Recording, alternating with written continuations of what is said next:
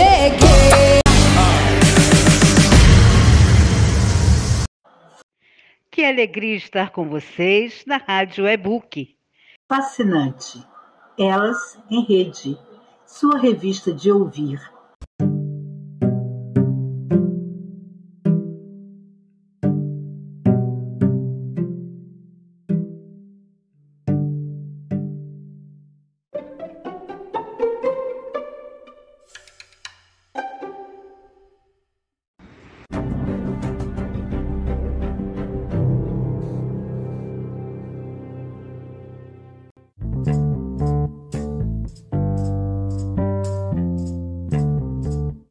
Mais arte, por favor.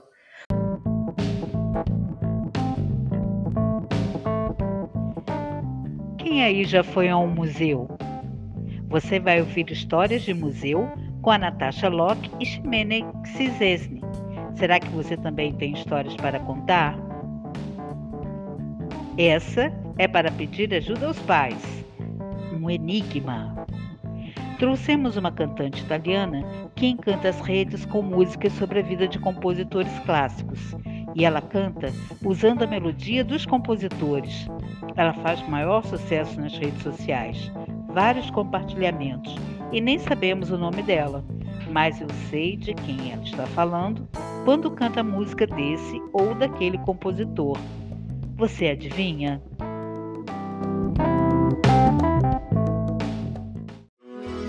Os trabalhadores saem dos museus, mas os museus não saem dos trabalhadores. Partimos da perspectiva de que levamos conosco as instituições às quais já atuamos e mesmo aquelas que consumimos, porque eu atuo, mas também frequento museus. Sim, claro, o mesmo acontece comigo. Além de tê-las no currículo ou no portfólio como parte de uma identidade profissional, também guardo as memórias de exposições visitadas de visitas guiadas, entre outras ações. E elas também são parte da minha identidade enquanto frequentadora de museus. Todo este conjunto de memórias afetivas configura um legado invisível e inestimável. Eu diria até parte do patrimônio museal e cultural das instituições. Você consegue imaginar ou mesmo quantificar tudo que acontece em um único dia em um museu? Ou as respostas das exposições e visitas para os visitantes e os frequentadores. Você ainda lembra de todas as suas memórias em museus e sobre os museus? Tudo eu não lembro, pois aos poucos somos traídos pela mesma memória guardiã das histórias. Mas eu lembro de muita coisa. E quando digo muita, é muita mesmo. Que tal nesse primeiro episódio falarmos das nossas primeiras memórias sobre e nos museus. Você se lembra quando visitou um museu pela primeira vez? Eu lembro. Mais que a visita, eu lembro do lanche que a minha mãe preparou. Isso foi próximo do ano de 1986. Há uns anos, a minha mãe me mostrou o bilhete da escola enviado aos responsáveis. Sim, ela guardou. Eu estudava no Colégio Vitória, que fica no bairro do Estácio, no Rio de Janeiro. Nós fomos a Petrópolis conhecer o Museu Imperial. Eu não lembro da viagem nem dos objetos expostos, mas lembro de calçar as pantufas e deslizar pelo chão. Disso eu consigo sentir até a sensação. Mas eu lembro mesmo é da professora, frequentemente me repreendendo por estar deslizando no chão com as pantufas. Como ficaríamos fora um dia inteiro, a minha mãe colocou numa bolsa térmica enorme com o logo da Kodak uma garrafa que continha café com leite, além de coxas de frango e um ovo. Não era propriamente dito um lanche, era um almoço. E na hora do piquenique, todo mundo com refrigerante e salgadinho. Eu, claro, fiquei com fome, porque eu fingi que estava sem fome, porque me recusava a mostrar o que eu havia levado. Então não comi nada. O mais maravilhoso é que no jardim havia um fotógrafo que acompanhava um casal registrando fotos com os trajes do casamento. A noiva pediu para que todos os alunos uniformizados se sentassem ao seu redor, pois registraria aquele momento vestida de noiva e diria que éramos todos seus filhos. De tudo que eu poderia lembrar da minha primeira experiência em museus, eu lembro do lanche que tive vergonha de comer e da professora brigando comigo o tempo todo. As minhas primeiras recordações em museus são dos passeios escolares ao Museu Nacional de Belas Artes aqui do Rio de Janeiro. Visitamos a exposição de Monet, Rodin, mas eu me lembro muito daquela tela ícone da exposição permanente, a Batalha do Havaí, do artista Pedro Américo. Eu já era grande e aquela tela era maior do que eu, quase me engolia. Eu pensava como ele conseguiu pintar aquele tamanho daquela tela, como colocaram aquela tela naquela sala, como ela fica, fica fixada naquela parede. Eu ficava viajando. Tem noção? Comparando com as minhas duas salas da minha casa, o tamanho da parede é muito grande. É, mesmo depois, durante a faculdade e de belas artes, depois de ter respostas sobre algumas questões referentes às artes e o Museu Nacional de Belas Artes, mesmo hoje volto à Batalha do Havaí e converso com a tela. Lembrar dessas experiências em museus é muito bom.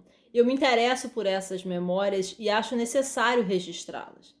E é isso que vamos propor a vocês que nos escutam. Que tal lembrar e compartilhar suas memórias afetivas museais?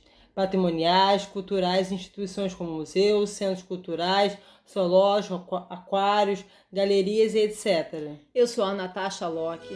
E eu sou Ximenia Chesney. Periodicamente estaremos aqui no podcast Elas em Rede, compartilhando as nossas memórias museais. Você também poderá fazê-lo. Em breve apresentaremos nosso projeto desenvolvido para o ano de 2022, dedicado a memórias e museus. Porque cada dia, cada museu, cada exposição tem a sua própria história. Se liga no próximo episódio. Conteúdos de arte, educação e cultura para ouvir. Mais arte, por favor.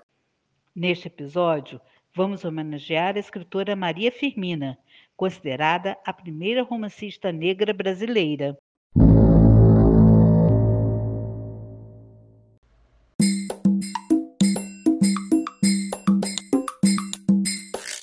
Pouco se sabe sobre outros possíveis textos de Firmina, sobre os detalhes de sua vida ou sobre como uma mulher negra de origem pobre alcançou tanto sucesso em pleno regime escravocrata.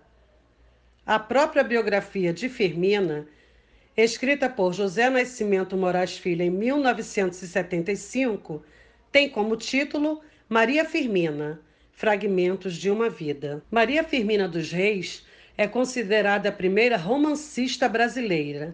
Menina negra e nasceu em 11 de março de 1822, na ilha de São Luís, no Maranhão recebeu ajuda do tio Francisco Soteiro dos Reis, que era escritor e a quem afirmava dever sua cultura. Aos poucos, à medida que conhecia outros autores, apaixonava-se pela escrita. Em 1859, publicou o romance Úrsula, considerado o primeiro romance de uma autora do Brasil. Em 1887, publicou na Revista Maranhense o conto A Escrava, no qual descreve uma participante ativa da causa abolicionista. Aos 54 anos de idade e com 34 de magistério, Maria Firmina fundou, em Massaricó, a poucos quilômetros de Guimarães, uma escola gratuita e mista para meninos e meninas pobres. Conduzia as aulas no barracão em propriedade de um senhor de engenho, a qual se dirigia toda manhã subindo num carro de boi. Firmina foi a primeira mulher a ser aprovada em um concurso público no Maranhão. Ocupou o cargo de professora de primário em 1847 e conseguia se sustentar sozinha, o que era incomum e mal visto para uma mulher daquela época. Ela fundou um colégio misto e gratuito e também adotou filhos.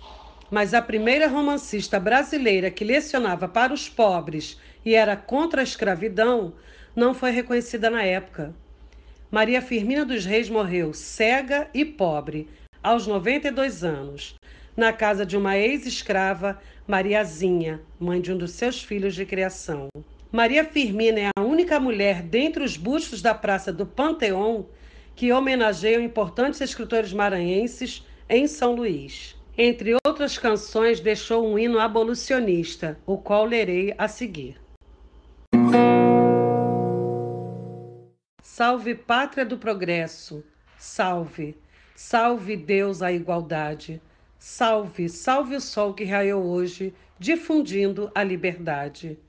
Quebrou-se, enfim, a cadeia da nefanda escravidão.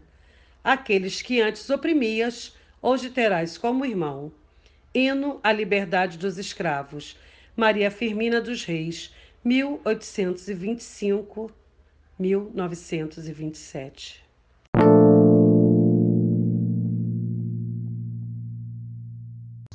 Em Coquetel Literário, o lançamento do livro de mãe e filha, As Aimeanas. As duas conversam conosco. Coquetel Literário. Eu queria que vocês falassem sobre qual o nome do livro, qual é a editora, como que a gente pode encontrar e por que, que vocês deram esse nome, qual, a escolha do nome. Aimee, você quer falar ou a mamãe fala primeiro? Tá, olha só, essas questões mais técnicas, né, sobre o livro. É, o livro é uma parceria entre mãe e filha, é, sendo que a mãe, né, a Anabelle, começou a recolher as falas e as tiradas da filha desde que ela tinha dois aninhos, três aninhos, e começou a formular as hipóteses linguísticas dela. E aí eu fui anotando isso, né? Fui fazendo um, né? Abri um documento no Word mesmo, fui, fui anotando. E eu percebi que quando ela estava para completar 10 anos, a gente já tinha material suficiente para um livro. E foi aí que eu decidi, né? Fazer o seguinte, propor a ela a coautoria, porque afinal de contas eram histórias que a envolviam, né, como narradora, e às vezes até como escritora também. Algumas coisas né, é, são, são, são, são fabulações da cabeça dela que depois ela coloca né, por escrito no papel. Eu fui apenas assim, o vetor, né? fui a pessoa que deu, deu uh, incremento a essa narratividade. E aí a gente juntou esse material, e procuramos o, uma pequena editora, né, que é de um editor lá de Cantagalo, Rick da Cunha, editora Outra Margem, até para dar uma força para os pequenos, né? A gente queria que fosse um livro independente com uma, uma editora independente. E o Rick topou na hora. E as ilustrações a gente pediu a Cat Stefanini, que é uma ilustradora, uma artista plástica maravilhosa de São Paulo, que já tinha feito as ilustrações do meu primeiro livro de poesias do Dona Mariquatinha, em 2013, e aí a gente renovou a parceria agora para o livro As Aimeanas. Né? As Aimeanas são essas tiradas e essas né, curiosidades da fala de uma criança, né, desde, desde a sua primeira infância até chegar aí à fase de pré-adolescência. Tá sobre o que trata o livro. Aí, Aimee, você pode falar sobre essa, essa parceria e também sobre o que, que é Quanto que o livro? O livro fala sobre o quê? Ah, então tá. Ai, mamãe, deixa eu... É que eu... É, sabe, é porque eu não tinha a menor ideia do que eu tava falando. E a minha mãe, ela achou que isso era engraçado. Então ela pegou aquelas falas e colocou tudo no papel. Aí ela, aí ela fica falando que eu fico. É que eu não sabia o que, que eu tava falando. Eu também, é, minha mãe, ela acha que aquilo foi uma piada. Ai, eu não sabia, eu nem me lembro disso, sabe? É, como é, eu, eu era tão minúsculo é, que ela ficou escrito tudo sem eu saber. É, é, o seguinte, tia Fernanda, porque ela, é, ela, ela não se sente autora de verdade, sabe, desse livro. Ela acha que foi um livro, na verdade, escrito por mim, com coisas das quais ela não se lembra, porque ela era muito pequena, né? As, a, claro que as mais recentes ela se lembra, mas ela sempre me adverte dizendo o seguinte: mãe, essa é a sua versão da história, né? Porque não foi bem assim que eu falei, né? Então tem toda aquela coisa da recriação, né? Quer dizer, é, é, é a Anabelle assinando as falas da Aimee. Mas ela tem um projeto de escrever um livro dela, e ela já começou esse projeto. É sobre esse projeto que ela quer falar também com você. Ah, então conta pra gente, Aimee. Posso que... trazer? Pode, pode falar. Ok, mamãe, então coloque uma música de espera, por favor.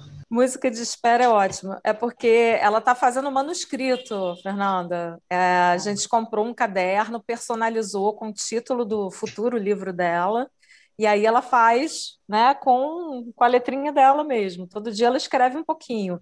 É uma história, uma saga de heróis e dragões, que ela chamou de Dragon Heroes. e ela vai mostrar para você agora. Eu Já pensei pegou... que ela que tivesse que ela tivesse ilustrado o livro. Não, não. Porque ela é, é ilustradora, né? É, mas é engraçado, né? É, é, quando o livro estava em processo de ilustração, ela ainda tinha nove anos, né? Nove para dez. Ela começou a fazer esses, esses cursos de desenho agora na pandemia. O livro já tinha saído, entendeu? Quer dizer, já estava, na verdade, já estava no prelo, né? E a diagramação é do Rick, o Rick que diagramou. Aí ela escolheu, aquilo que eu te falei, ela escolheu uma capa um, com um personagem, a gente mandou personalizar para servir como primeira capa, dos rascunhos, escrevendo assim de um de, em fluxo contínuo, entendeu, Fernanda? Sem se preocupar com pontuação, com parágrafo, nada disso. Nesse momento é só a história. Depois a gente pega e faz uma revisão. Ela fez uma pequena ilustração inicial ali, ó. Tá vendo? Ó, Dragon Heroes. Essa é dela. Tá bom. Eu vou ler então. É. Aimee, como é que você faz para escrever? Você gosta de olhar a ilustração e daí que você tem a ideia, ou você tem a ideia da história e depois faz a ilustração? Ou as duas coisas? Como é que acontece? Eu não não sei muito bem. A história Essa... é meio boba, né? Não, ah, uma história, história maravilhosa. Histórias de. Meu neto, por exemplo, adoraria. Eu também gosto, adoro aquele filme Dragões que tem, que fala sobre dragão, mas eu adoro. Então, aí qual é a sua inspiração, Emily? O que, que te inspira a escrever? Sua mãe disse que você gosta de animes? Minha mãe ela não sabe muito bem sobre mim. Mas ela, como ela acha que é coisa de DNA, ela vai achar. Ela, ela, ela acha que é porque eu herdei ela. Mas não foi isso. Ela. Ela é. Peraí, que eu ver? Ela, ela, ela sabe muito bem como é que eu fiz. Eu também não sei explicar. Eu, eu criei instantaneamente. Mas a mamãe te incentivou, não te incentivou? A mamãe compra livros para você, compra mangás, compra séries, compra. Incentivou, né? né? Incentivei, né, filhote? Você tem. Mostra para Fernanda a tua coleção de mangás aí enorme depois. É uma história que se passa no Reino Unido. Não, não é não. Não, filho? Ué, você falou para mim que era, que tinha uma carta que Não. alguém mandava de Londres. É o seguinte, é a história de na Segunda Guerra Mundial da que um monte de crianças desaparece e vai para o mundo mágico. Bacana, hein? Criativo, vai dar uma seria, baita história. É, seria muito bom, né, naquela época, que eles pudessem ter ido todos para o mundo mágico. Bom se a história, se as ficções boas, né, pudessem acontecer, serem reais. Mas isso que é bom da história, né? Ah, Anima, você está falando aí de DNA e você puxou a quem, Annabelle? Eu? A Ana, tua mãe? Ela puxou as, o escritor Euclides da Cunha. Porque é. eu acho que ela vai daqui a pouco falar: Ah, eu sou parente de Euclides da Cunha. Igual o cara lá do jogo que é, colocou o nome dele de Sir Francis Drake. Aí ela daqui a pouco vai colocar o nome de Annabelle Loivos da Cunha. Tem uma, tem uma parte no livro, Fernanda, e que ela, ela diz assim para mim, do livro As Aimeanas, né?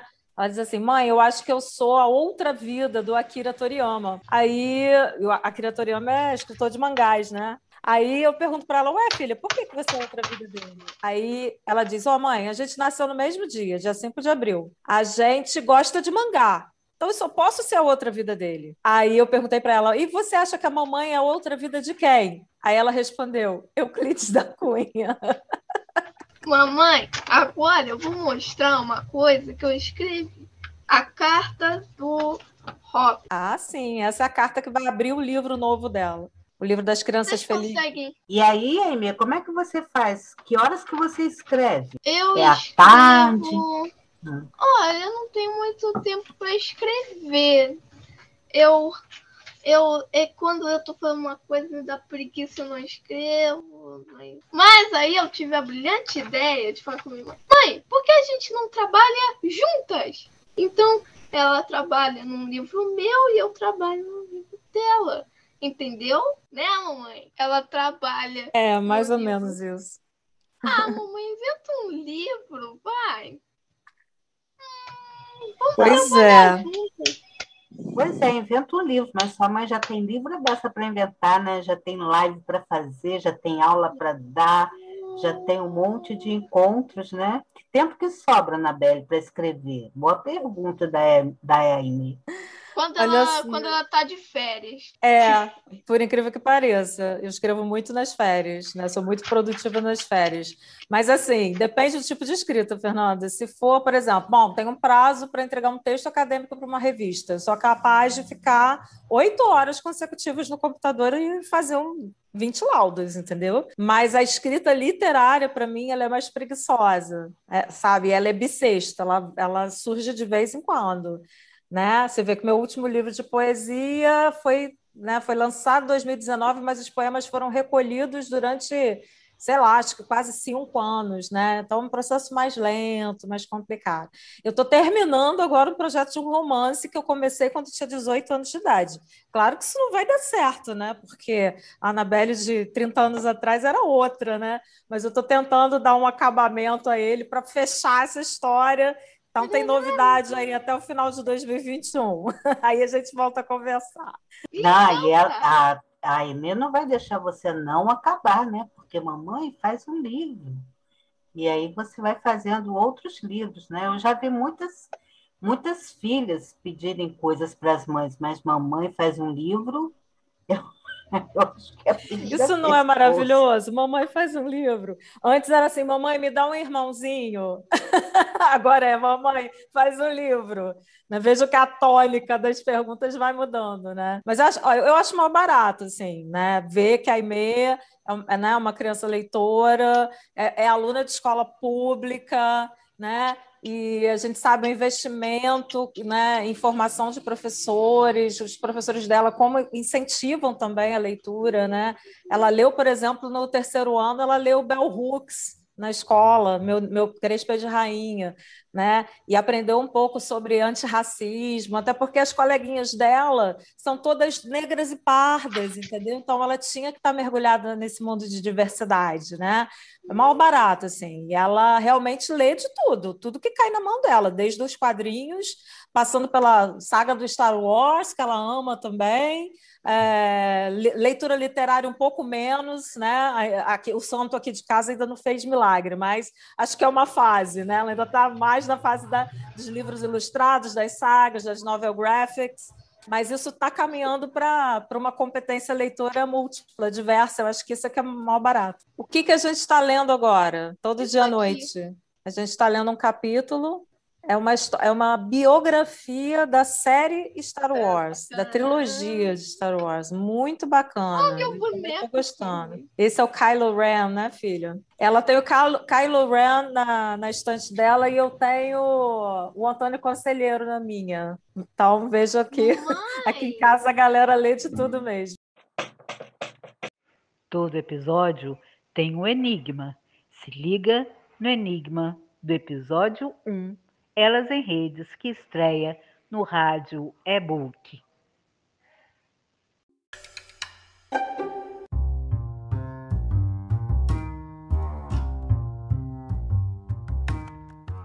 Enigma. Quem é o compositor e qual o nome da composição que esta cantante traz para gente?